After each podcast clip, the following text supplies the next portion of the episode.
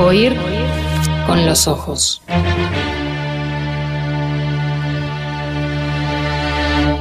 Temporada 5. Bajo los efectos de la lectura. Oír con los ojos.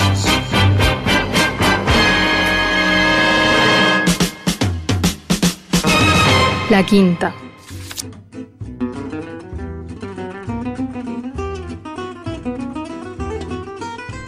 Antes de conversar con Lena acerca de la escuela a través de la pantalla, antes de conversar con Fede Medina, en estos minutos muy brevemente, quería repasar con ustedes en este arranque una de las repercusiones más llamativas de esta noticia, de esta misma noticia que conocimos en los últimos días a propósito de educación y emergencia sanitaria.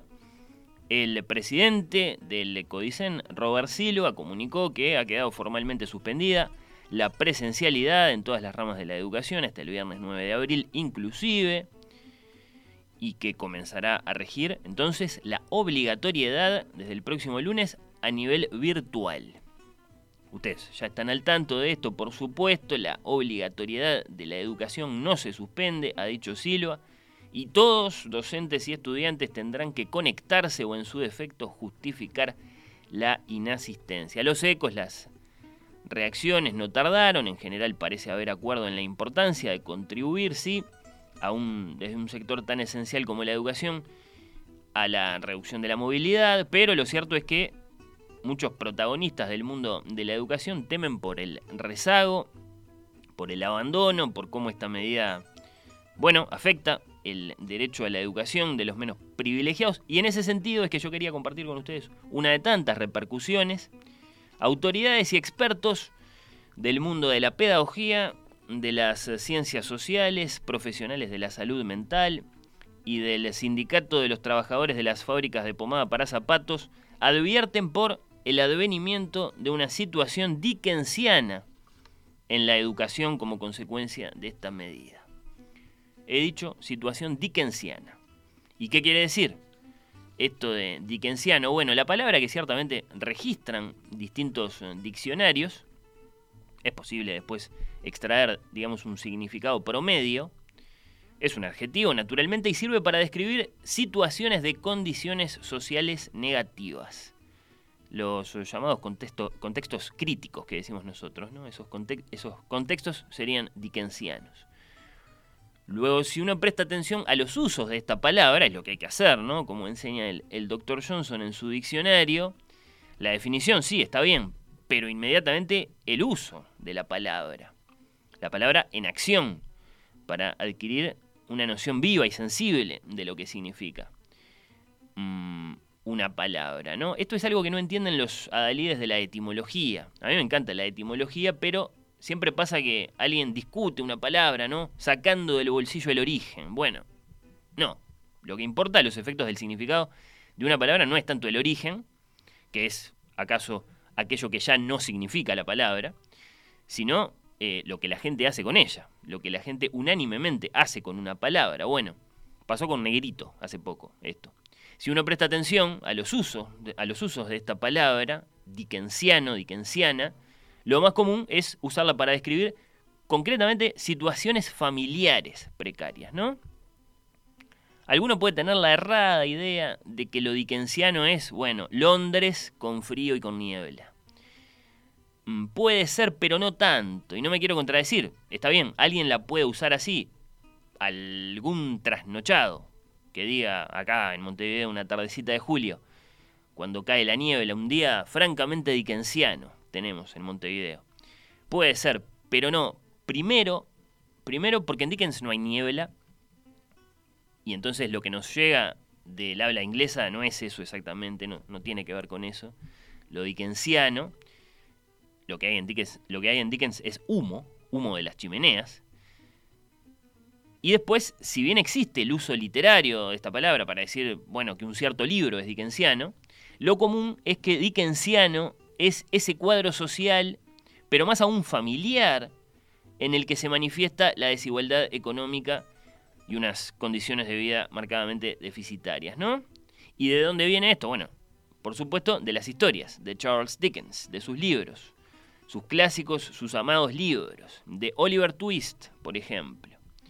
La historia de ese inolvidable y amado niño huérfano que pasa de familia en familia como la falsa moneda y termina viviendo con una banda de ladrones, ustedes se acordarán de Fagin, mm, esa banda de la que nada bueno puede esperarse, bueno, después de Nicolás Nickleby, uno de los más recordados muchachos heroicos creados por Dickens, de esos que trabajan para mantener a su familia, y muy especialmente, muy especialmente de la pequeña Dorrit, la hija del viejo Dorrit, Amy, cuyo papá vive en la cárcel con algunos de sus hermanos. Esto era posible en la Inglaterra victoriana, en algunas cárceles los presos podían llevar a su familia. ¿Y por qué digo de la, mm, la pequeña Dorrit eh, más que de otras novelas? Bueno, porque la inspiración para este libro en particular es de las más personales volcadas en su ficción por Dickens. ¿no? Voy a contar esto muy brevemente. Londres, febrero de 1824. Carlitos tenía 12 años en ese momento, estaba en sexto. Su papá, John Dickens, Juancito, un tipo muy bien por lo que cuentan los biógrafos de Dickens, ¿no? Dice Chesterton, por ejemplo, le gustaba más pedirle a Carlitos que le cuente historias que contárselas él. Y dice Chesterton, esto estimuló al pequeño Dickens a ser inventivo y a ser teatral. O sea que le debemos ahí un buen gesto al papá de Dickens, a Juan, a John Dickens. Está bien, ¿no? Es una, es una linda reflexión. John Dickens, decía, tenía un empleo como tantos, de oficinista, trabajaba para la Armada, y la cosa es que fue arrestado en aquel febrero de 1824 y enviado a prisión por no pagar sus deudas. Una cosa que le pasaba a mucha gente, a gente pobre, a gente de clase media sufrida, digamos, como eran los Dickens. Comprabas un televisor en cuotas, te atrasabas, no podías pagar, marche preso. Hasta ese momento, Dickens había sido un niño muy feliz, ¿no? Cuando pensamos en esos niños dickensianos, eh, hay que separar. Primero tenemos al Dickens feliz, y, feliz y educado, por cierto, y muy bien educado. Y de pronto todo se derrumba. Ese mismo día, el día que lo llevan preso al papá de Dickens, la mamá lo manda a acompañarlo. Como les contaba, las familias podían ir. Eh, muchas, de hecho, se, mudaban a estos lugares, los, los, llamados sponging houses, las cárceles de los, de los morosos y de los deudores. La mamá de Carlitos y, y algunos de sus hermanos, de hecho, así lo hicieron, se mudaron allá. El pequeño Dickens nunca había visto, por supuesto, un lugar como ese, su papá le pidió que golpeara algunas puertas a ver si conseguían el, dinero para pagar la deuda. Bueno, eso fue todo inútil. En este punto, el pequeño Dickens inicia el año más terrible de su vida, que lo va a marcar para siempre. Vendieron todo con la mamá, por ejemplo, los libros, los amados libros de, Charles, de Carlitos, el, el, Quijote, el Tom Jones, todos esos libros con los que él había sido tan feliz. Todas esas grandes aventuras de pronto desaparecían la casa quedó vacía, ¿no? Mm, desde, que, desde que la familia se mudó a la cárcel, dormían ahí con la mamá en, un par de habitaciones desnudas y, heladas, hasta que, bueno, hasta que de hecho Charles se fue a, otra casa a vivir solo, podría decirse, con, una familia adoptiva. Por supuesto no tenían mm, computadora ni conectividad suficiente para la educación obligatoria. De hecho, él se consiguió un trabajo en una fábrica de pomada para zapatos cerca de, Charing Cross, junto al Támesis, una, una zona en ese tiempo puramente industrial, ¿no? Gris, llena de ratas. Bueno, allá se iba Carlitos todos los días, 10 horas por día, a pegar etiquetas en, en las latitas de pomada por 6 chelines por semana. Y él sintió, lo sabemos por, por sus primeros biógrafos, ¿no? John Forster, por ejemplo, que pudieron interrogarlo, ¿no? hablar con él, él sintió mucha rabia, mucha vergüenza y sobre todo mucha sed de justicia ante aquel despojo de su vida y de sus cosas. Subrayo, tenía 12 años en ese momento, cuando tuvo que salir a trabajar. Y claro, la noticia de la presencialidad virtual obligatoria no lo agarra ahora a Dickens, mm, de 12 años, ¿no? Lo agarra como? Bueno, lo agarra habiendo escrito y publicado para la memoria, para nosotros, ahora Dickens somos nosotros, sus lectores, tres, cuatro, cinco libros fundamentales acerca de lo que significa ser niño y no tener lo suficiente, ¿no? Oliver Twist, mm, lo mencioné, Little Dorrit, ya lo mencioné también. Bueno, mm, a mí me gusta mucho Nicolás Nickleby, quizás los más sobresalientes. Y es que la vida lo marcó a Dickens para su literatura y para sus ideas, ¿no? Este gran escritor que vivió entre 1812 y 1870, el cristiano Dickens, el muy cristiano Dickens, el inventor de nuestra Navidad, esto a través de otro de esos libros satíricos acerca de la hipocresía y la mezquindad del poder político y económico. Bueno, el periodista, el novelista Charles Dickens, en su vida de estrellato extraordinaria, ¿no? Hablamos del Shakespeare del siglo XIX en Inglaterra, el más popular de los escritores ingleses de ese tiempo y hasta nosotros, se tomó muy en serio, siempre, los temas de la injusticia social y de los derechos de los pobres, muy especialmente de los niños pobres. ¿no? Entonces la palabra dickensiano, registrada por todos los diccionarios de, la lengua inglesa, el Oxford Dictionary, por ejemplo, acá tengo conmigo, bueno, es un adjetivo que significa eso, malas condiciones sociales, ¿no? y que se utiliza sobre todo para los males sufridos por los niños y por los trabajadores.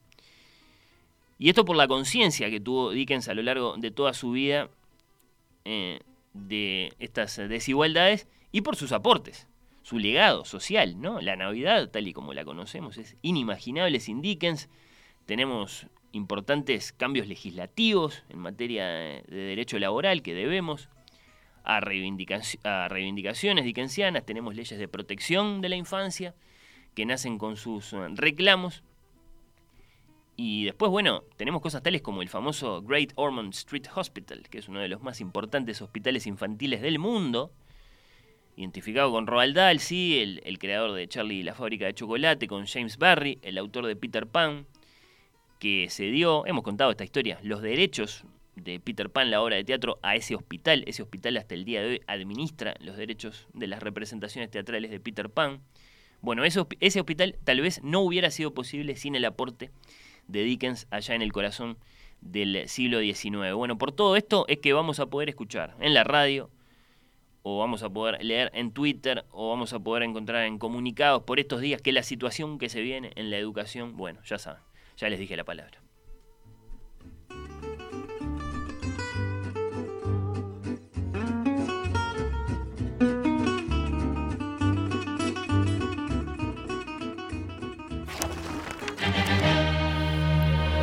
Oír con los ojos.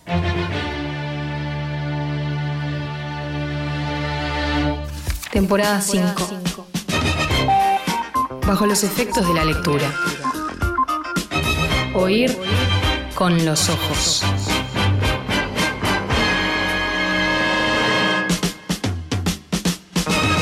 La quinta.